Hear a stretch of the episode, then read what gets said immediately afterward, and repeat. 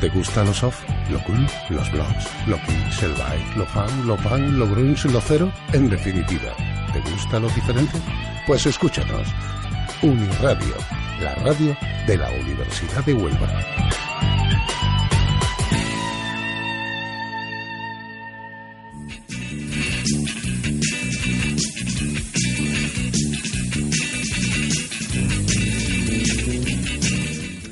Saludos y bienvenidos a una nueva edición del Tipómetro 2.0 en Uniradio, la radio de la Universidad de Huelva, en el que cada semana debatimos y divulgamos los distintos aspectos de la comunicación en su sentido más amplio. Esta semana tampoco se encuentra con nosotros Gerardo Macías, pero vamos a estar muy bien acompañados en un programa muy interesante. Eh, sabemos que la relación entre políticos y periodistas, tradicionalmente, siempre ha sido complicada, unas veces por la oscuridad de la información de parte de unos, otras por el servilismo y la falta de independencia de otros. El caso es que de esta aparente lucha surgen algunos valores y muchos avances para que una sociedad democrática tenga una vida sana y enriquecedora. Y para hablarnos hoy de comunicación política, tenemos a un invitado muy especial. Tenemos a José Fiscal. ¿Cómo estamos, José? ¿Qué tal? Muy buenas tardes. Bien, bien, estamos bien. Muchísimas gracias, te agradecemos enormemente que hayas acudido a nuestra llamada. Sabemos que tienes mucha prisa, pero bueno, vamos a estar aquí un ratito muy tranquilo y vamos a hablar y nos lo vamos a pasar muy bien. Seguro que sí, sin problema. Bien, para quien no conozca a José Fiscal, eh, actualmente es delegado del gobierno de la Junta de Andalucía en Huelva, es correcto, ¿no? Así es. Pero también desde, desde 2010 fue director general de Cambio Climático y Medio Ambiente Urbano de la Junta de Andalucía, jefe de gabinete de la Consejería de Medio Ambiente. También ejerció como asesor de comunicación de la subdelegación del Gobierno Central en Huelva y también fue jefe del gabinete de la presidencia de la Diputación Provincial de Huelva. Pero es que también es licenciado en periodismo por la Universidad Complutense de Madrid y también ha desempeñado diversas tareas periodísticas como las de jefe de prensa del Ayuntamiento de Lepe y corresponsal de la agencia EFE en Huelva. Es decir, que has tocado los dos caras, digamos, ¿no? de la moneda, ¿no? Por un lado la parte periodística, por otro lado actualmente la parte política, ¿no?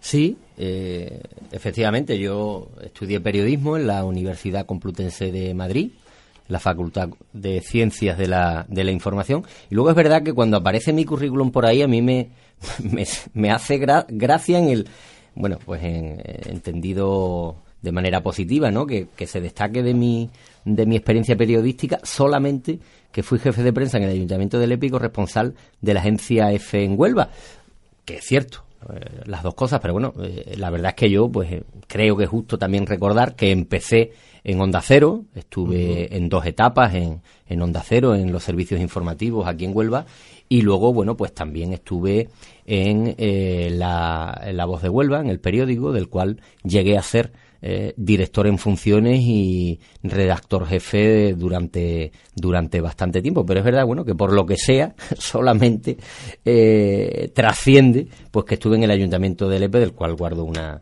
eh, un recuerdo fantástico y corresponsal de EFE en Huelva. Es curioso, bueno, o sea, que tienes una larga, dilatada, para lo joven que eres, hay que decirlo, una dilatada vida profesional, ¿no? Tanto en el lado del periodismo como en el lado político, ¿no?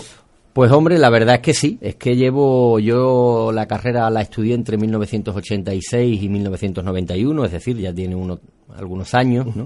y la verdad es que inmediatamente comencé a trabajar. Debo decir que eh, por aquel entonces, todos los veranos yo ya hacía prácticas, todos, sin excepción, tres años en la cadena SER en Huelva, uno en la edición de Huelva del el diario ABC, que entonces había una edición en Huelva, quizás muchos no lo recuerden, pero eh, bueno, había una edición con, con, dos o tres páginas según el día, y, eh, y en Onda Cero también estuve un año en prácticas. Luego empecé, como he dicho, en Onda Cero y bueno, la trayectoria que, que, he repasado y políticamente, pues efectivamente, eh, la experiencia que tengo es la que, la que has comentado. Bueno, pues como ven nuestros oyentes, eh, tenemos al invitado ideal para el tema de hoy, que es comunicación política, y vamos a repasar un poquito lo que es la comunicación política.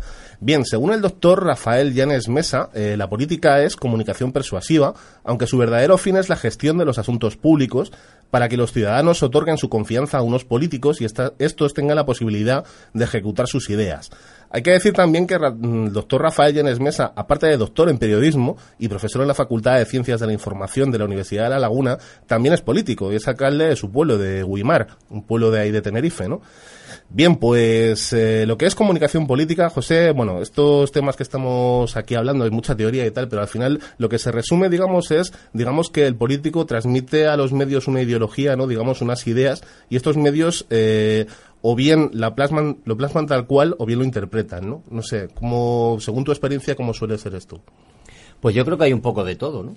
En primer lugar, efectivamente, la comunicación política, algo que, eh, bueno, es una una cuestión que no siempre ha estado eh, en primera línea, ¿no?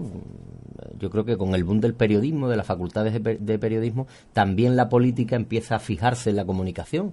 No hace tanto tiempo que los partidos pues no tenían a nadie en prensa, ¿no? No quiero decir ya las, empresas o, instituciones que hoy día nos puede parecer eh, mentira, ¿no? Que haya sido esto alguna vez así, ¿no? Eh, bueno, final de los 80, yo creo que surge esta eh, cuestión y efectivamente los partidos políticos comienzan a prestarle a la comunicación la importancia que tienen y se empieza a acuñar esa frase de que todo lo que no llegue a los ciudadanos a través de la comunicación, bueno, pues como que políticamente no tiene, no existe, ¿no? Yéndonos al extremo, incluso se, se dice eh, que no existe. Yo pienso mm, que efectivamente los políticos tenemos la obligación de trasladar lo que hacemos. Además nos conviene, es evidente. Los partidos políticos tienen vocación de ganar elecciones para gobernar los asuntos de los ciudadanos, ¿no? Y yo creo que la comunicación es un, eh, bueno, es uno de los canales claramente más directos que hay para, pues para ello, ¿no? Mm, ¿Cómo interpretan los medios de comunicación la eh, comunicación y valga la redundancia que le trasladan los partidos, los políticos? Pues de muy diversa manera como dije al principio. Vamos a hablar de ello, vamos a hablar de ello. Tenemos aquí un par de puntitos. Efectivamente, eh, ¿cómo se traslada eso? Bueno, pues hay varios tipos. La directa, que es eh, mediante notas de prensa, que hacen los gabinetes de comunicación de los partidos políticos. También hay que tener en cuenta que según los datos solamente el 21% de estas de estas notas de prensa se publican, con lo cual, bueno, es un trabajo, digamos, que, que se queda casi un 80% ¿no? de las notas, eh, digamos, como para información o, digamos, documentación interna, ¿no? Eh, por otro lado, también está la comunicación política indirecta, que es cuando el mensaje se traslada a un periodista eh, para que lo transfiera a la sociedad, es decir, no va directamente, ¿no? Y para eso el periodista tiene tres géneros eh, propiamente, ¿no? Que uno es la nota de prensa, otro es la rueda de prensa y otro es la entrevista, ¿no? Entonces, bien, pues me parece, bueno, descubrir este dato a mí me parece muy curioso, ¿no? O sea, que los gabinetes de prensa hacen un trabajo del cual solamente les, les luce un 21%, ¿no? Bueno, mm, no me extraña. Y cuando digo no me extraña, digo que quizás estemos en estos momentos, yo no creo que ya en la cima, ¿no? Mm, de esta ola, eh, que empezó quizás a mediados de los 80, eh, y que yo creo que en la primera década de este siglo quizás estuvo arriba del todo. Yo creo que ahora la cosa va bajando y se va racionalizando tanto la producción de comunicación política como el uso que los medios de comunicación hacen de esta comunicación o de esta eh, información. Al principio, bueno, pues, bueno, cuando llegaba, yo recuerdo cuando hacía práctica, ¿no? Llegaba una nota de un partido y bueno, era algo muy importante, era algo que se tenía en cuenta y por supuesto mm. se daba.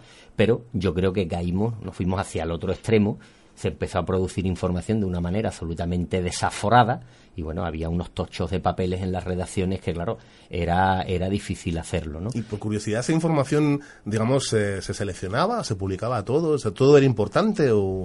No, no, no, no. Desde luego, en la época aquella, bueno, pues según con el criterio del periodista, la línea editorial del medio, que es mm, fundamental, pues se tenía en cuenta lo que eh, la redacción consideraba que merecía la pena trasladarlo a, a, los ciudadanos. Luego, bueno, pues como en todo en la vida, hay cuestiones que uno no entiende que no se trasladen, porque a lo mejor yo le considero una eh, le concedo una importancia mucho mayor que la de lo que hace de la que le concede el medio y al revés y al revés Bien, eh, por otro lado, también está otra, mm, digamos, una distinción de lo que es el mensaje persuasivo. Todo claro, según la información que nos ofrece el doctor Rafael Llanes, ¿no?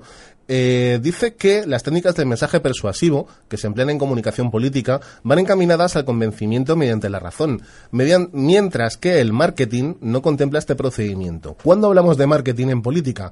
Bien, pues el marketing eh, hablamos en política, pues evidentemente cuando hay una campaña electoral, ¿no? Cuando hay imágenes, mensajes concretos, es decir, más publicidad que ideas, ¿no? Eh, marketing confía plenamente en las imágenes y en las frases de impacto para un resultado mucho más eficaz, ¿no? Digamos que en un breve periodo de tiempo, en unas elecciones, hay que transmitir unas ideas, ¿no? No sé, ¿qué piensas? Es decir, ¿se pierde un poquito en lo que es el mensaje político en campaña electoral? Hombre, en campaña electoral eh, hay que reconocer que la credibilidad de, los partidos en general es escasa. ¿eh? Es escasa.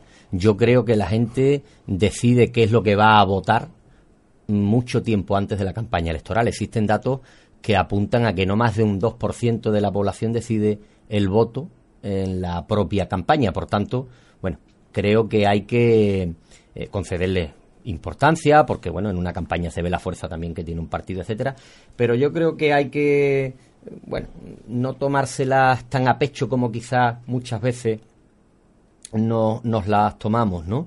Eh, a mí no me gusta hablar de marketing político, no me gusta hablar de marketing político. Yo Sé que es inevitable hacerlo, sé que es inevitable hacerlo, que el marketing político es, una, es un concepto que se corresponde con una realidad, es verdad que, que, está ahí, ¿no?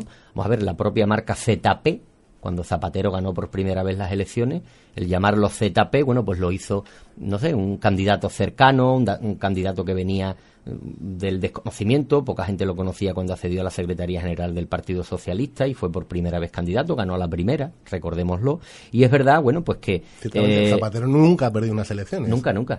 Nunca, nunca. Eh. Él nunca ha perdido unas elecciones. En cualquier caso, eh, llamarlo ZP o llamarlo José Luis Rodríguez Zapatero no tiene un valor político en sí. Sin embargo, es verdad que tenía un valor de marketing que a la gente le gustó, está demostrado. De hecho, hay libros escritos sobre la campaña electoral de del PSOE de aquellas elecciones en 2004. Y bueno, eh, como digo, es un concepto que está ahí, pero hombre, yo creo, mm, yo creo que tiene, y sobre todo en estos tiempos de tanto descreimiento, ¿eh? y mm, unos tiempos en los que la política y los políticos estamos tan denostados, ¿eh?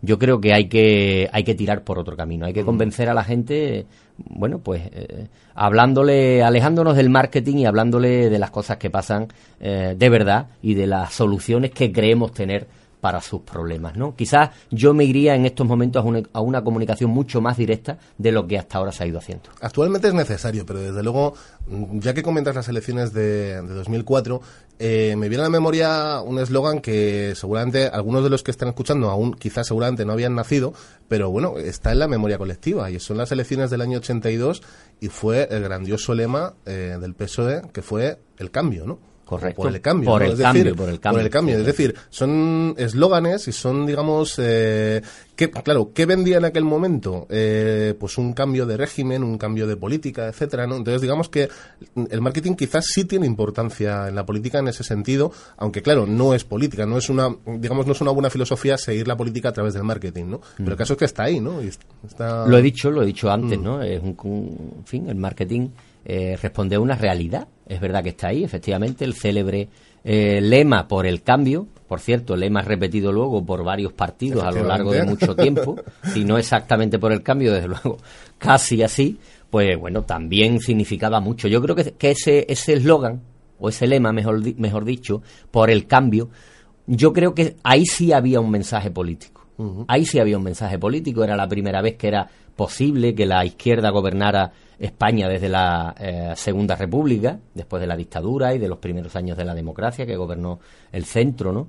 Y bueno, ahí yo creo que ese lema sí eh, encerraba un mensaje político de primerísimo orden. Ahora, bueno, lo que ha habido después yo creo que está, no voy a decir que todo inventado, porque, bueno, de vez en cuando surgen nuevas realidades, desde luego la comunicación de ahora no es la de antes, las redes sociales, hasta hace nada y menos no existían. 2008 con Obama, Yes We Can, es decir, es algo que perdurará por los siglos de los siglos. Sin duda, sin duda. Sí que quizá hay una imbricación, imbricación entre el marketing y la política en ese sentido. pero... Bueno, visto claro desde el mundo desde el punto de vista política espectáculo de Estados Unidos, que no tiene nada que ver ni con las ideas ni con la política real, ¿no? Pero bueno, es, lo que vende, ¿no? Sí, sí, pero el Yes We Can, al igual que por el cambio, yo creo que también, bueno, creo, afirmo, encierra un mensaje político importante. ¿Por qué? El, el, el Yes We Can era muchas cosas. Yo lo entiendo básicamente como que podíamos, podemos, por primera vez llevar a una persona de raza negra a dirigir los destinos del país pues más importante del mundo en términos económicos, militares eh, y de influencia, ¿no? Y claro, mm, lo mismo que por el cambio, lo mismo que otros lemas, ¿no? Eh, es un mensaje político que la gente, bueno, pues eh, los asesores de Obama supieron trasladar y la gente supo, bueno, supo acoger y que dio los frutos que deseaban los que lo diseñaron. Bien, vamos a cambiar un poquito de tema. Recordemos que el pasado viernes fue 3 de mayo y fue el Día Internacional de la Libertad de Prensa. Me ha resultado curioso destacar de ese día, ese día en todas las asociaciones de prensa de España, incluida la de Huelva, se leyó la declaración de la FAPE y me ha resultado curioso eh, y he querido resaltar un párrafo de esa declaración que dice Reiteramos nuestro empeño en exigir a los responsables públicos la rendición de cuentas sobre sus decisiones y actividades en el ejercicio del poder. Su constante negativa a ofrecer explicaciones es una afrenta a la libertad de expresión y, sobre todo, al derecho de información de los ciudadanos necesitados de saber. No sé, ¿qué te parece que desde el mundo del periodismo se reclame tan directamente una quizá transparencia, al mundo político, ¿no? A mí me parece bien. Me parece en términos generales muy bien, sinceramente. Yo creo que es cierto que los políticos siempre, desde luego en este momento, pero siempre debemos eh, dar explicaciones de lo que hacemos debemos responder a lo que los periodistas nos preguntan porque en la inmensa mayoría de los casos responde a lo que le interesa también a la gente de la calle, ¿no? Entonces, claro que me parece bien. Yo no quiero hacer de esta entrevista una entrevista partidista ni mucho menos, pero yo no puedo entender cómo el presidente del gobierno actual pues no comparece y cuando comparece lo hace a través de una pantalla de plasma, lo digo sinceramente. Desde luego, de luego desde luego estoy convencido que a quien más le perjudica es a él mismo y a su mm. partido. No tengo ninguna duda, pero eso yo no puedo no puedo entenderlo. Yo personalmente practico creo que la sana costumbre de contestar a todo lo que se me pregunta. Muchas veces incluso cuestiones que quizás no me competen a mí directamente, pero por respeto, pues lo hago. Y alguna vez me podré equivocar, pero creo que, que, lo hago porque es lo que la gente espera. Luego gustará más o menos lo que diga, pero al menos contestar hay que hacerlo.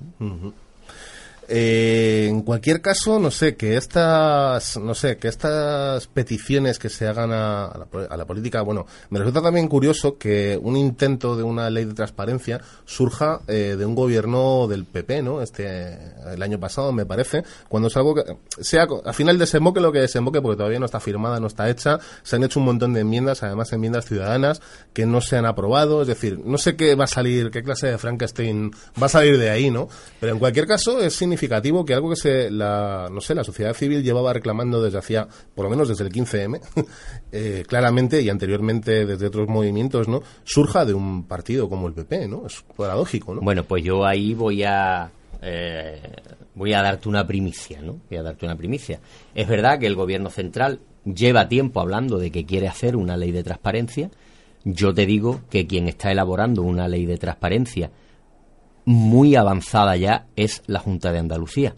De hecho, el día, si me permites que lo mire en el calendario, el día, digo para, para decirlo con rigor, el día 3 de junio está previsto que se celebre una jornada sobre la ley de transparencia en Huelva. Ha habido una de carácter regional y luego habrá una en cada provincia, la de Huelva, eh, será el, el 3 de junio. Y la previsión es que esta ley se va a aprobar de manera bueno, pues a, corto plazo, a corto plazo digo antes del verano. ¿eh? Fantástico. Por tanto, bueno, mm, la verdad es que la Junta de Andalucía mm, va a hacer su trabajo y va a dar respuesta a esta ley. Habrá mucho que hablar. Yo, desde luego, invito desde ya a Winnie Radio a participar en, en estas jornadas del día 3. Ya tendréis noticias eh, de ellas, de sus contenidos, eh, etcétera. Y a mí lo que me gustaría es que el gobierno, bueno, el central me refiero, pues efectivamente también se sume a esta eh, corriente y, cumpla lo que los ciudadanos están exigiendo desde el 15M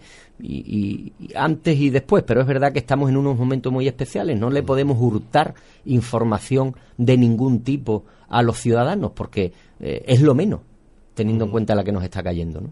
No, esto no lo tenía en el guion, pero bueno, ya que, ya que lo sacas, me parece muy positivo y nos alegra un montón que la Junta de Andalucía esté pensando en esto.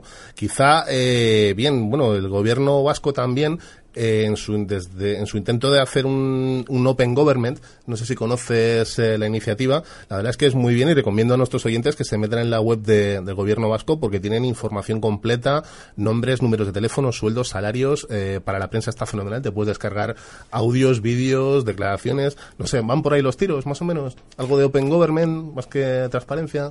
Bueno, la ley de transparencia queda, se está redactando, se mm. está negociando, desde luego quiere ser una ley fruto del aporte de, de los ciudadanos y de las eh, asociaciones que tienen que ver con esta materia ¿eh? y desde luego yo en términos generales diría que sí no diría que sí. Diría que la ley de transparencia o el resultado final que desemboque en esta ley de, eh, de transparencia pues va a ser va a tener mucho de eso no de no quiero tirar de, tópico, ¿no? Pero que de verdad la administración andaluza sea transparente, eh, esto que tantas veces se ha dicho de paredes de cristal, bueno, pues que sea cierto, ¿no?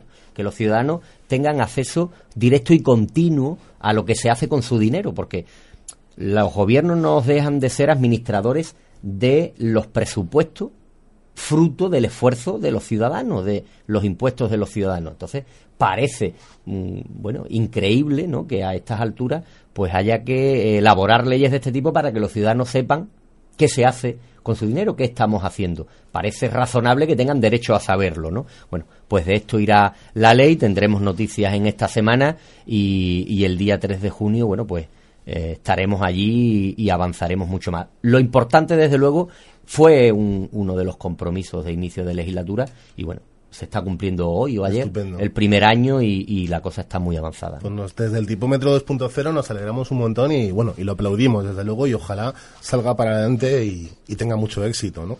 Bien, volviendo a lo que estábamos hablando, ¿no? Del tema de las relaciones eh, con la prensa, de los políticos, tenemos las declaraciones de Daniel Ureña, que si no le conocéis es director de Más Consulting España y es una de las empresas asesoras de líderes políticos, de hecho ha formado a políticos de más de 10 partidos políticos, ¿no?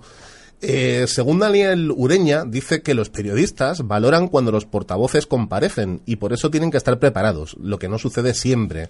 Eso dice que los políticos han de adaptarse a los medios y no al revés. Sé que a veces es duro para el político, pero el que usa esta regla triunfa. Es decir, es más, eh, digamos, eh, evidentemente hay una simbiosis, ¿no? Que el político necesita al periodista, el periodista necesita al político, ¿no? Pero la cuestión es que ciertamente, ¿no? A veces en ruedas de prensa, ¿no? Y en, declaraciones que a lo mejor les pilla con el pie cambiado, ¿no? Y sin, sin la respuesta adecuada, eh, se demuestra que quizá algunos políticos no, no voy a decir que no estén preparados, pero no, no, no tienen agilidad, digamos, ¿no? Para defenderse delante de los medios, ¿no? Es parte del juego, en realidad, ¿no? También político, ¿no? El estar ante los medios. Hombre, desde luego yo lo entiendo así. O sea, es eh, parte del juego y obligación. Insisto, es de lo que estamos hablando básicamente, de la obligación que tenemos de trasladar a la gente qué es lo que hacemos y por tanto, pues de someternos a los a veces terceros grados que suponen las ruedas las ruedas de prensa. Hombre, claro que hay que preparárselas, ¿no? Claro que hay que preparárselas. Pero, mm, bueno, yo creo que en la vida en general, y desde luego en, en este ámbito en particular, es muy importante saber cambiar de, de, criterio. O sea, eh, eh, según en el sitio en el que estés, te tienes que comportar de una o de otra, o de otra manera, ¿no? Mm, nunca dejando, eh, desde luego no engañando a nadie y manteniendo la esencia de lo que es cada uno. Por ejemplo, en la entrevista que estamos teniendo ahora mismo, tan agradable, muy cómodo. Estoy tremendamente cómodo, lo digo sinceramente, ¿no? Bueno, pues estamos, eso, en un medio de este tipo y un programa como el que tú haces relativamente desenfadados, pero por cierto, abordando un tema de la importancia del que estamos abordando. Bueno, pues hay que adaptarse efectivamente a, a, esta circunstancia. Bueno, no creo que sea del caso, pero si un día la BBC de Londres me hace una entrevista, probablemente sea de otro tono. Bueno, pues hay que, hay que saber adaptarse a, a esa circunstancia. Yo creo, desde luego, que es un valor el político que sepa adaptarse a las distintas circunstancias tendrá mucho ganado, desde luego siempre manteniendo la esencia y no engañando a nadie. Bien, antes de irnos al descanso, eh, vamos a tocar el tema que hemos rozado antes por encima, ¿no? que es el, del tema de las ruedas de prensa, sin preguntas. Eh, bien, bueno, Juan Varela, conocido por los, eh, los que trabajamos en medios, ¿no? Es el, de el bloguero de Periodistas 21, dice que el truco de la moderna comunicación es inundar de informes, notas de prensa y actos a los periodistas para que la realidad quede oculta ante tanto material que supuestamente hay que publicar. Es decir, digamos que parece que hay un exceso de convocatorias a los periodistas eh, que quizá por la importancia, por lo menos a nivel, a nivel local, que es por el que me he movido yo siempre, tanto en Madrid, en Sevilla, en Huelva, eh, parece que la agenda la manda más que la, mm, las prioridades no son tanto la información como los actos políticos, ¿no? Tú que has trabajado también en medios, ¿no? Y en medios locales, ¿no? Eh, no sé si estás de acuerdo. Estoy parcialmente de acuerdo. Desde luego, estaba más de acuerdo hace cuatro o cinco años que ahora. Porque hace cuatro o cinco años, efectivamente, uno veía la, la lista de previsiones y en una provincia como Huelva nunca había menos de 20, 25 convocatorias. Eso es una barbaridad. Eso es una barbaridad. Si tú analizabas las convocatorias una a una, yo estoy convencido de que un 40% o 50% era perfectamente prescindible. Estoy convencido de ello. Eso se va corrigiendo. Quizás se deba también a que eh, bueno, eh, este mercado de oferta y demanda se ha ajustado, ¿no? Y efectivamente, ante tanta oferta, bueno, pues eh, los medios de comunicación hay veces que dejaban de cubrir las ruedas de prensa porque efectivamente muchas no tenían interés. Y poco a poco yo creo que se ha instalado que cuando se convoca es porque verdaderamente merece la pena. Además, creo que ha influido también la precariedad de los medios de comunicación. Hay muchísimos medios de comunicación que antes tenían tres, cuatro personas en la redacción y que ahora tienen una o dos en el mejor de los casos. Por tanto, por mucho que se empeñen, va a ser difícil que se cubran estas eh, ruedas de prensa. Yo creo que hubo una fiebre, una fiebre tremenda. Yo, yo asistí, cuando yo empecé a, trabajar en el periodismo, eh, en Huelva no había más de seis, siete ruedas de prensa al día. Sin ninguna duda. Es más, había días que no había ni una sola. En Huelva provincia, dices. Sí, sí, sí, sí, en Huelva provincia. En la, provincia. Yo siempre he trabajado a nivel, bueno, en a escala provincial, ¿no? No había ni más allá de seis, siete ruedas y había días que no había nada. En agosto, recuerdo, no había nada. O sea, nos teníamos que buscar la vida, ¿eh? hacer reportajes, eh, cazar con lazo a determinadas personalidades para que te contaran cosas, porque pasaban días y días sin que hubiera una sola convocatoria. Eso lo he vivido yo. Mm. Hoy día no hay un solo día del año que no haya alguna convocatoria por, eh, en principio, poco importante que parezca. Pero desde luego no estamos viviendo los tiempos que vivimos yo creo que finales de los 90, principios de este siglo, cuando aquello era absolutamente, bueno, pues desaforado, la fiebre de convocatorias de prensa que había. Yo, yo recuerdo haber visto en la provincia de Huelva, en Europa Press, que la verdad es uno de los medios de referencia para ver las previsiones eh, que hay al día siguiente, más de 30 ruedas de prensa en la provincia es una barbaridad. Inviable. Bien, bueno, pues nos vamos a ir a una pequeña pausa, pero no os vayáis porque a la vuelta vamos a hablar efectivamente del tema de las ruedas de prensa sin preguntas y también, bueno, de las relaciones entre políticos y redes sociales, que son muy curiosas. Ahora mismo volvemos.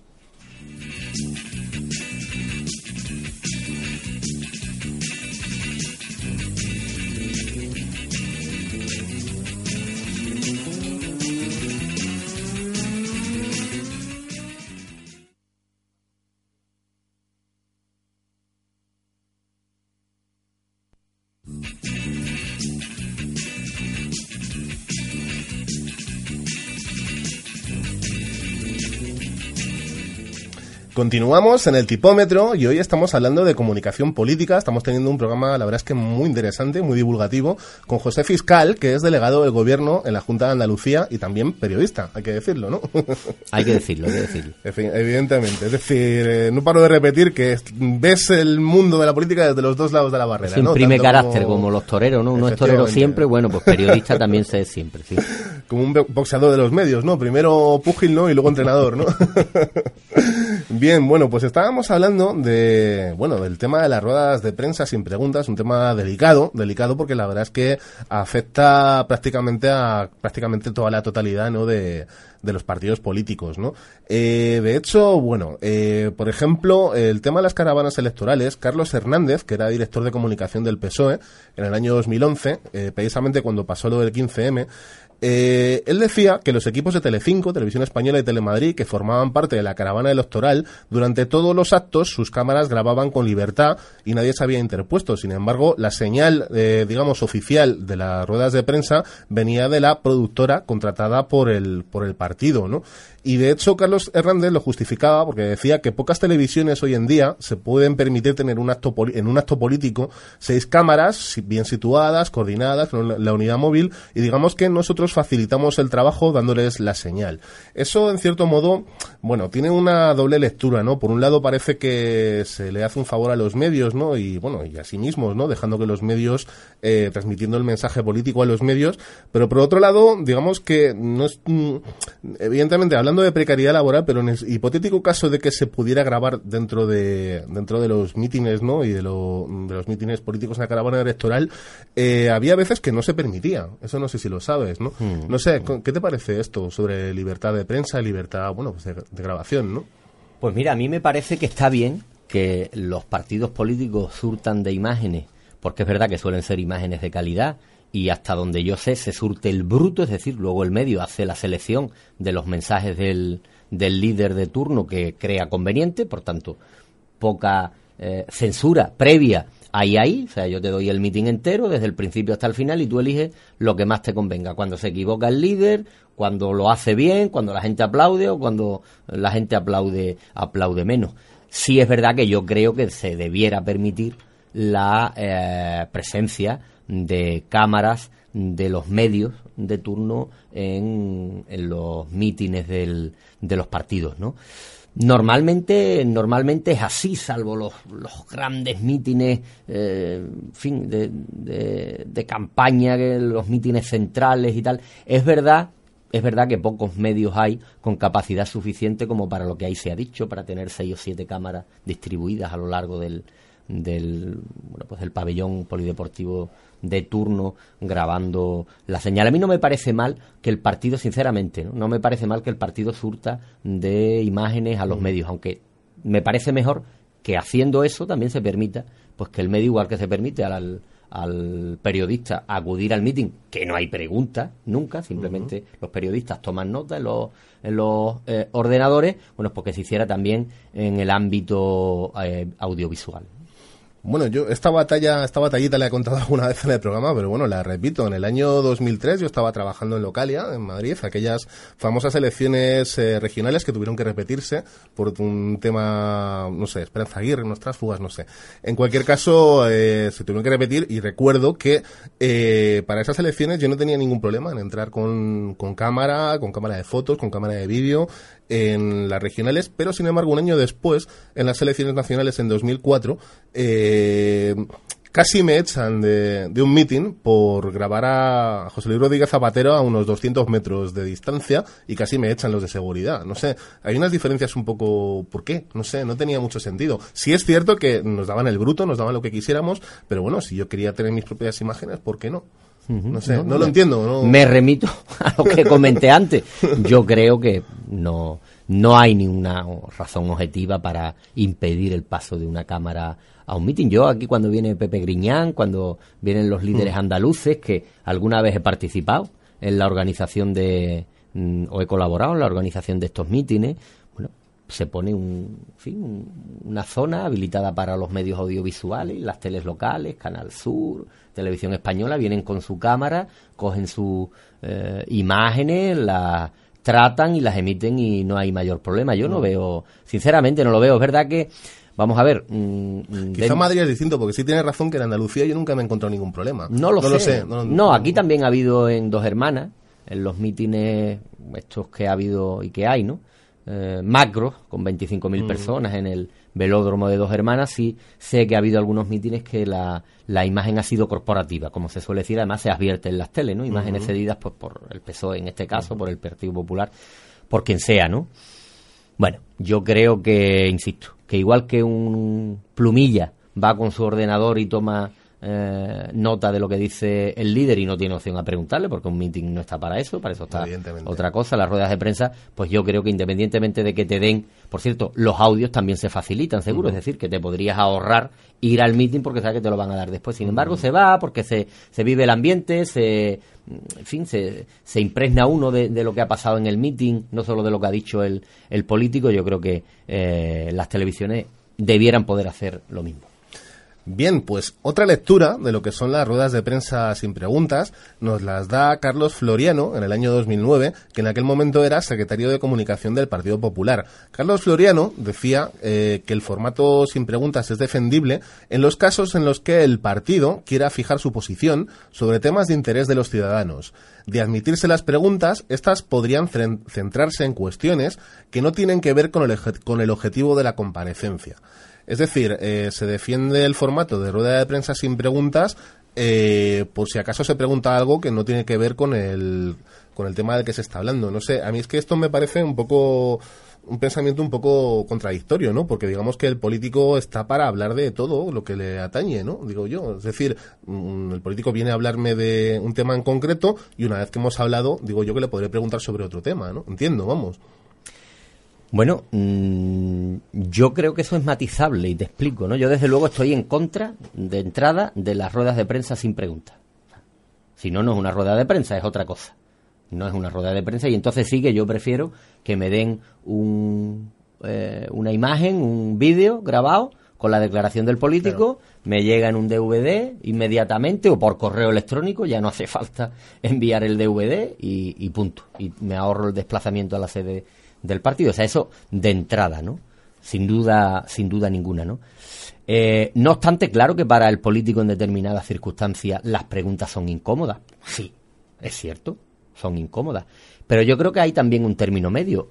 Hay asuntos que son muy importantes, que tú convocas una rueda de prensa para hablar de ese asunto, y yo ahí sí que no entiendo que el periodista pregunte sobre otro tema. Por ejemplo, una rueda de prensa que espero que nunca, nunca se produzca. Y es que ETA, eh, pues, atente, ¿no? Y el ministro de turno de una rueda de prensa sobre el tema. Hombre, yo creo que ese no es el momento para preguntarle sobre otro asunto, el que fuera, positivo o negativo, entre un asunto de tanta incumbencia. Entonces, ¿qué ocurre? Pues ocurre que efectivamente en determinadas circunstancias, ¿eh? Mm, directamente se prohíben las preguntas, no se va a contestar ninguna pregunta y ya está. Yo creo que eso es malo, pero yo ahí critico a los periodistas, porque he oído hablar mucho de que sin periodistas eh, no hay democracia, que sin preguntas no hay ruedas de prensa, etcétera, etcétera. Lo cierto es que de vez en cuando sigue habiendo ruedas de prensa sin preguntas y los periodistas siguen yendo. Hubo un movimiento que si no se iba a ir tal, siguen yendo. Y al final, bueno, pues se cae en eso. Yo comparezco, yo Mm, leo la declaración que quiero hacer, como tengo la tranquilidad que nadie me va a poner en un aprieto porque no se van a tolerar preguntas, pues eh, lo sigo haciendo. Bueno, pero ahí yo creo que entra también, ¿no? Digamos, el criterio del sentido común del periodista, ¿no? De jerarquizar eh, la información. Es decir, si alguien te está dando una información muy trascendente sobre un asunto concreto, entiendo que por sentido común no le vas a preguntar, no sé, sobre la economía de Alemania si te están hablando de, por ejemplo, que ETA ha dejado las armas o algo así, ¿no? Vamos a ponerlos en lo bueno, ¿no? Entonces entra, digamos, ahí también el sentido común del periodista, que si no lo tiene, también está, vamos, estamos hartos de ver a algunos ministros eh, quitándole, es decir, pasando a otras preguntas cuando la pregunta no interesa, ¿no? Tampoco pasa nada, ¿no? O no tiene que ver muchas ruedas, consejos de ministros. No, y, y, luego, bueno, yo creo que esto es relativamente flexible. Oye, mm, todo el mundo tiene derecho a preguntar y yo también tengo derecho a decir, de ese tema no voy a hablar hoy. Y no pasa nada. Pasa nada. No pasa nada. Mm, permítame que de ese tema hoy no hable. Creo que hoy no debo hablar. Tú estás en tu libertad de, de contestar eso. Lo que pasa es que siempre es incómodo. Siempre es incómodo contestar eso. Entonces, bueno, pues se ha caído, se ha caído. Yo, además, eso es algo relativamente nuevo. Mm, yo, en fin, no recuerdo eh, cuatro o cinco años atrás que haya que, hubiera eh, ruedas de prensa eh, sin que se permitan las preguntas. Sí, las ha habido, sí. Pero mm, con, desde luego con la asiduidad que se dan hoy día, no. Yo más bien recuerdo momentos en que el político de turno bueno, pues se enfadaba, se levantaba de la mesa y se iba ante mm. una pregunta incómoda y, ya está, ¿no? Yo no estoy de acuerdo, no estoy de acuerdo con eso, Dedicamos un programa completo hace un par de meses a Sin Preguntas No hay cobertura y bueno, no solo es una cuestión de políticos, mm. también lo hacen deportistas, clubes de fútbol, artistas incluso que descaran a la prensa y la tratan fatal cuando en realidad se necesitan mutuamente, es decir, no, no es una simbiosis, ¿no? Realmente, ¿no? Mm. Bueno, vamos a terminar con el tema de las relaciones entre políticos y políticos y periodistas, eh, hablando también de algo inevitable, ¿no? Que son los debates electorales, que en mi opinión creo que son algo fundamental en una democracia, pero que en 35 años de democracia hemos tenido cinco, dos en el año 93, una en el año 2008 y una en el año 2011. Perdón, cuatro debates electorales. Ya está. Eh, sin embargo, ha habido 11 elecciones generales. No sé, esto también es un poco significativo quizá de la distancia y eh, de la poca capacidad de diálogo que pueden tener a lo mejor los políticos frente a la ciudadanía, ¿no? Yo ahí, eh, desde luego, de entrada también, creo que no eh, solo debiera haber debate, sino que debiera estar estipulado. Igual que hay una campaña electoral que dura 15 días, con un día de reflexión, etcétera, yo creo que debiera normalizarse, o sea, aprobarse una norma que estableciera a las claras que en una elección municipal debiera haber tantos debates, en unas generales, en unas autonómicas, del tipo que fuera. Porque efectivamente yo creo que los ciudadanos tienen derecho a contrastar la opinión de uno, la opinión de otro y a ver a los líderes cara a cara para también hacerse una idea de, cómo se, defienden, de quién te gusta más, de quién vale más, según tu criterio, etcétera. ¿Vale? O sea, yo eso lo tengo lo tengo lo tengo claro, pero yo ahí sí de verdad, yo ahí sí quiero decir que en términos generales suele ser el Partido Popular el que se niega a los debates. ¿eh? La verdad que no tengo ahora los datos, pero mm, no tengo tampoco ninguna duda de que en la inmensa mayoría de los casos, las últimas, la última vez muy nombradas fueron las elecciones andaluzas, que eh, Arenas, que iba de ganador, mm, creía que el debate le perjudicaba y por tanto no quiso ir y entonces fue cuando se perjudicó de verdad. Claramente, todos los analistas del tipo y de la ideología que sea coinciden en esta eh, apreciación y bueno, yo creo en cualquier caso que un debate en unas elecciones es algo imprescindible. Bueno, yo hay que decir, yo sí tengo los datos eh, al respecto que, como que ha comentado José Fiscal y bueno, y los podréis tener todos accesibles en nuestra web en el tipómetro.es cuando eh, cuando subamos el podcast y el artículo. Y hay que decir que el Partido Popular efectivamente se negó a tener debates electorales tanto en las elecciones del 96 como del 92 como de 2004, cuando casi llegó a haber un acuerdo en 2004, pero al final se vino abajo. Sin embargo, en 2008 hubo un debate electoral entre los dos candidatos y también entre los dos ministros de candidatos a ministros de Economía, ¿no? Pizarro y Solver, recuerdo que fue muy célebre, por cierto. Exactamente, lo que no cuenta como debate electoral, pero bueno, también lo hubo, ¿no? Hay que decirlo, ¿no? Y estuvo, fue bastante interesante. Eh, la verdad es que sobre el tema de los debates electorales es curioso, hay unos datos, de los, del año 1993 no se pueden sacar muchos datos porque estaba al principio de los audímetros, etcétera, pero de los dos últimos, del año 2008 y del año 2011, sí que se pueden sacar algunas conclusiones y bueno, es interesante porque saber que el, el debate de 2011, por ejemplo, se emitió en 17 cadenas y lo siguieron más de 12 millones eh, de televidentes y tuvo un 54% en estos tiempos de segmentación de la audiencia de, cuatro, de cuota de, campaña. Eh, los debates están muy reglados, pero también hay margen para la improvisación. Por ejemplo, Aznar le respondió a Felipe González en el año 93. Eh, eh, lo que usted quiera y dos huevos duros que dicen los hermanos Marx, ¿no? Y sin embargo Aznar dijo cambio usted de frase porque los huevos duros se le han podrido, es decir, una agilidad en la respuesta, se puede, es lo que estamos viendo, es decir, ver cómo los candidatos se pueden, se defienden, se mueven, ¿no? También, eh, también eh, es muy interesante por el post-debate, ya que eh, acapara gran parte de los, eh, de los debates, de los tertulianos, etcétera, y también nos permite eh, elegir nuestro, nuestro propio candidato incluso, ¿no? Y bueno, no sé, eh, también respecto a la polarización, si influyen o no influyen, pues es muy relativo según los datos de estos dos últimos debates, que efectivamente en 2008 los efectos para el PP fueron nulos y algunos de los que se iban a abstener acabaron participando. Sin embargo, en 2011, eh, después del debate, aumentó la probabilidad de votar al PP de Rajoy entre 7 y 10 puntos. Recordemos que el de 2008 fue el de la niña de Rajoy y el de 2011 fue el último, ¿no? bueno, pues eh, vemos que es muy sano y muy democrático, ¿no? El tener debates, pero casos que no los tenemos, ¿no? No sé, es algo, no sé, duele un poco, ¿no? El pensar que durante del 93 al 2008, durante 15 años, no hubo ni un solo debate electoral, ¿no? Duele, duele, duele y dice poco de nuestra democracia. ¿eh? Es un dato que dice poco de nuestra democracia. Yo creo que está, bueno, afirmo, ¿no? Suficientemente consolidada, pero ahí tenemos un, un, un grano. ¿eh?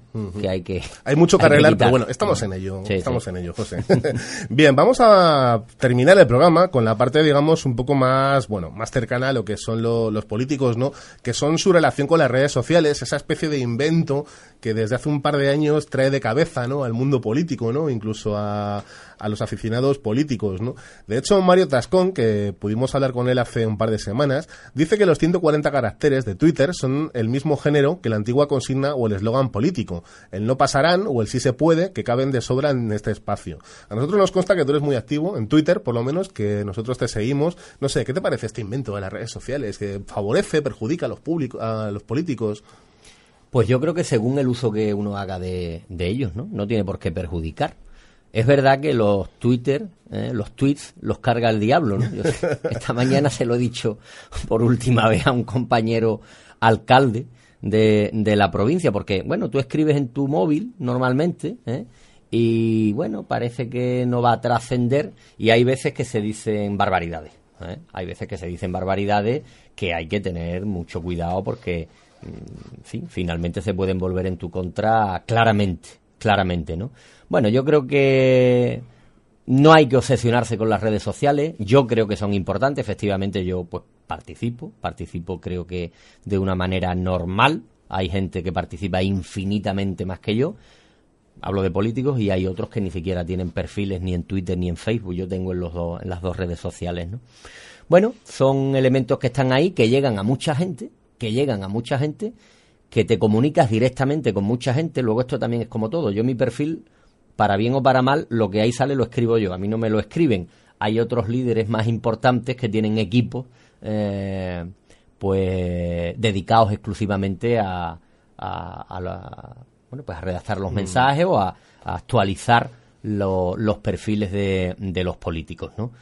Hay que tener cuidado, creo que es importante, creo que es un canal con el que se llega a muchísima gente. Creo que han cambiado las relaciones entre los políticos y los ciudadanos, lo creo eh, firmemente y me merecen muchísima atención. Y bueno, mm, lo mismo, es algo que hace 3, 4, 5 años, pues no sabíamos mucho ni que existían y ahora parece que no se puede vivir sin consultar de vez en cuando tu Facebook o, o tu timeline de, de Twitter. ¿no? Son como nuevos medios, ¿no? De hecho, bueno, según vamos a ofrecer unos pocos datos, según un estudio publicado por Ketchum Pleon antes de las elecciones generales de 2011, el 83% de los candidatos tenían perfiles en Twitter, en Facebook o en las dos. Eh, si hablamos solo de Twitter, este porcentaje bajaba hasta el 58%. Eh, también hay que decir que los políticos españoles utilizaron las redes sociales fundamentalmente como altavoz, repitiendo mensajes y consignas adaptados para una audiencia online. De la misma manera, solamente el 5% de los mensajes los escribieron y publicaron los propios candidatos, José Fiscal entre ellos, mientras que el resto se encargaron sus equipos. Sin embargo, ya sabemos que las comparaciones son odiosas, pero es nuestra referencia.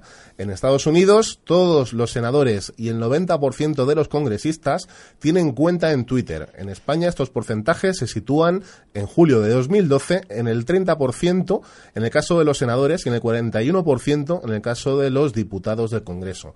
No sé, es muy significativo, ¿no? Y parece, quizá es por la edad, quizá porque, pero vamos, porque vamos, por la tecnología no es porque todos tienen su equipo informático, ¿no? Su mm. iPad y su y su iPhone. Hombre, yo creo que por Estados Unidos, mm, bueno, todas estas eh, circunstancias eh, de comunicación empiezan por allí. Esa es la realidad. Bueno, uno de los, aparte del, del Yes We Can, una de las claves de las victorias de Obama fue Facebook. ¿eh? Mm, el resto de candidatos, sobre todo los candidatos republicanos, parece que no le hicieron mucho caso a, a esta red social. La verdad es que no la trabajaron como merecía. Obama sí llegó a un montón de gente, a un perfil además que a él le convenía llegar. Una segmentación extrema y iba su votante. Eso es. Llegó, movilizó a su gente y pudo ganar. Yo creo que son muy importantes, muy importantes.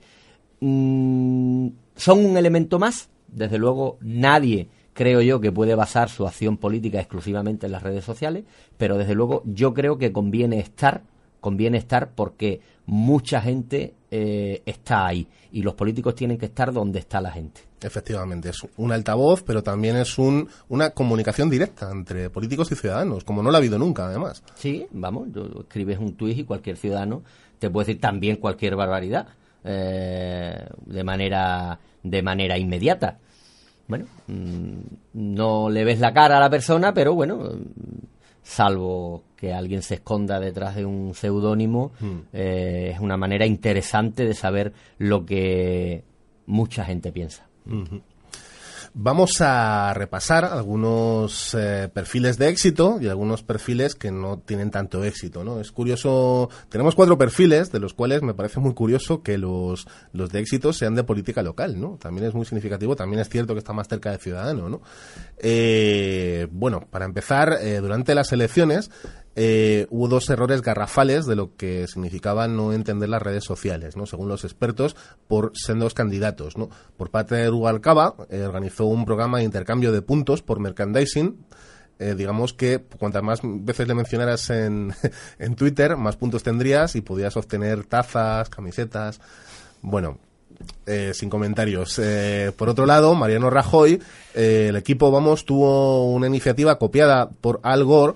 Él pedía, Al Gore pedía que se cediera su perfil para hablar, bueno, pues de las temas de la naturaleza, de contaminación y al equipo de Mariano Rajoy se le ocurrió la idea de que cedieran sus perfiles para que el equipo del candidato pudiera publicar mensajes a favor de Mariano Rajoy. Evidentemente, provocó una oleada de rechazo brutal eh, de todo el público, por lo menos del público de Facebook y de Twitter, que incluso Facebook aclaró que esta cesión temporal de cuentas no estaba permitida en la red social.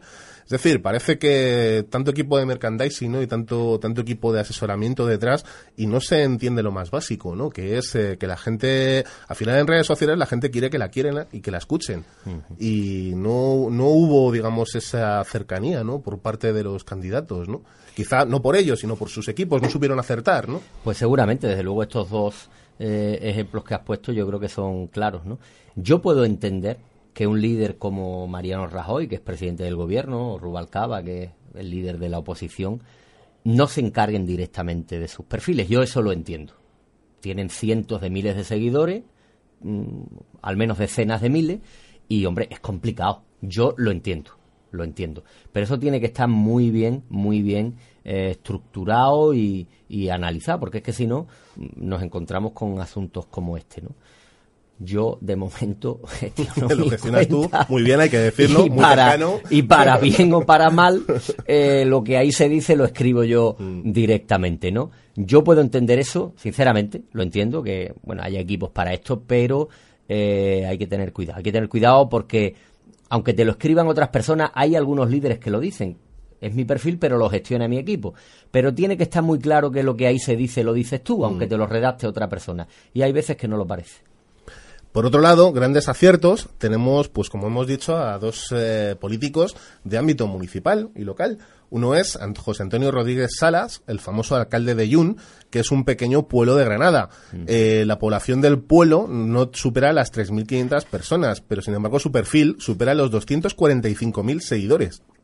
Lo conozco, lo conozco. Lo conoces, ¿no? Eh, bien, ¿en qué se basa este perfil? Bueno, pues en cercanía con los ciudadanos, en comunicación bidireccional con sus seguidores y en una estrategia colaborativa mediante, por ejemplo, eh, pedir ayuda para los próximos libros de la biblioteca municipal a través de, iniciativas como estas, bueno, pues han surtido de libros cuando les ha faltado presupuesto. Por otro lado, también tenemos al alcalde de Oviedo, Agustín Caunedo, que él directamente responde las dudas en Twitter y además sube todos los discursos a Script, que es una plataforma para leer discursos y bueno, tiene está perfectamente accesible eh, tanto él como su equipo a través de las redes sociales.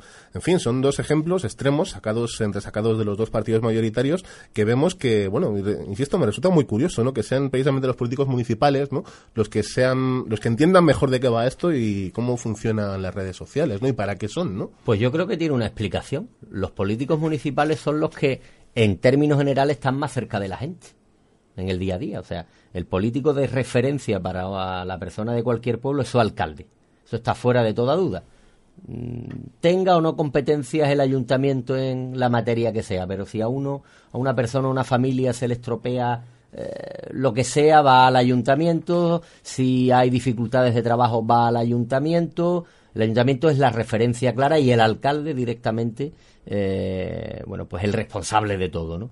Por tanto, esa cercanía con, con la gente de la calle probablemente influya en que el, el alcalde de Jun, no todos son así, pero es verdad que este alcalde, bueno, pues es un pueblo pequeño de, de más o menos pequeño de Granada y tiene, este sí, cientos de miles de seguidores. La verdad que es un, un ejemplo digno de estudio. Yo lo sigo, yo lo sigo. Tiene una actividad además frenética, ¿no?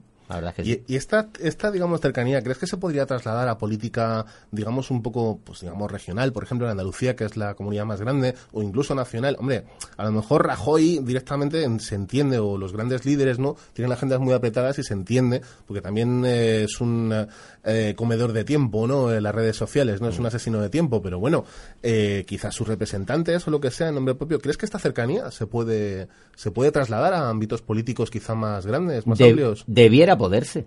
Debiera poderse. Directamente probablemente no, como he dicho al principio, pero bueno, los equipos están para eso, ¿no? Los asesores se supone que son de la eh, confianza, de la extrema confianza de los líderes, que interpretan lo que piensan incluso.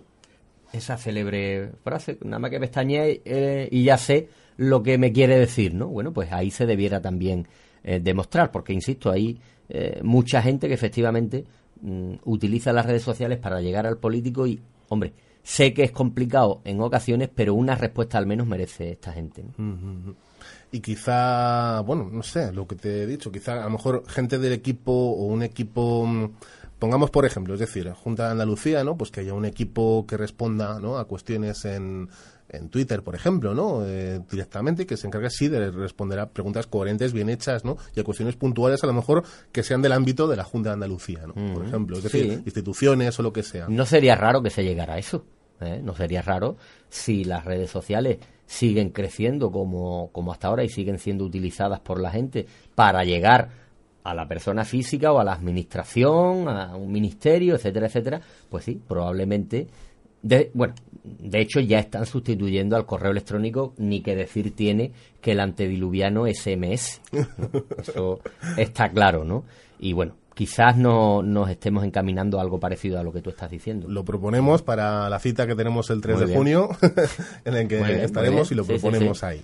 Magnífico. Bien, bueno, pues vamos a terminar y vamos a recordar que el humorista gráfico y feroz crítico social desde hace más de 30 años, Antonio Fraguas Forges, afirma, los periódicos en España se hacen, en primer lugar, para que los lean los periodistas, luego los banqueros, más tarde para que el poder tiemble y por último, eh, inexistente término, para que los el público. No nos gusta afirmar que un objetivo periodístico es hacer temblar al poder, pero si esto es así, será porque ese poder a lo mejor tiene algo que esconder. Que periodistas y políticos no suelen ni deben llevarse bien es parte del pacto tácito entre estos dos grupos, aunque por parte de los informadores forme parte de su trabajo. Hay que tener en cuenta que ambos tienen un trabajo cuyo juez en última instancia es el público, que vota a unos y escucha a otros. Por ello es sorprendente cuando la comunicación política no pasa por el filtro de los profesionales de la información y llega al público exactamente de la misma forma favoritista al poder. Es lícito que los políticos comuniquen a su favor, pero no lo es que esa comunicación no sea cuestionada. Y esa falta de cuestionamiento no es periodismo, y lo que es peor, no es democracia. El maestro Francisco Umbral decía, el periodismo mantiene a los ciudadanos avisados, a las putas advertidas y al gobierno inquieto. Necesitamos una prensa que se cuestione cada día la información que llega de la política, que la contextualice y la explique, no una prensa pesebrera y servilista que manipule, devuelva favores y sea mucho más papista que el Papa, como a veces nos encontramos en algunos medios. Bueno, pues Amén. Hemos, hemos terminado, José. Espero que te lo hayas pasado bien y te agradecemos enormemente que hayas acudido. Debo reconocer que se me ha hecho, si me apuras, hasta corta al final la Hombre, entrevista. nos alegramos, ¿no? Me alegro mucho, me alegro mucho. y La verdad es que tengo que reconocer que yo he disfrutado mucho con este Yo programa y con también. esta entrevista. Sinceramente, estoy a vuestra disposición, desde luego, y os espero en la jornada sobre transparencia. Pues muchísimas gracias y ahí estará el tipómetro segu- 2.0 seguramente. Muy bien.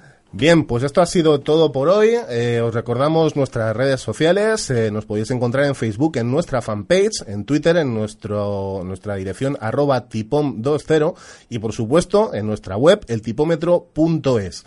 En los controles ha estado Rocío Jiménez. Muchas gracias, Rocío. Y bien, pues eh, un servidor se despide, David Melero. Hasta la semana que viene.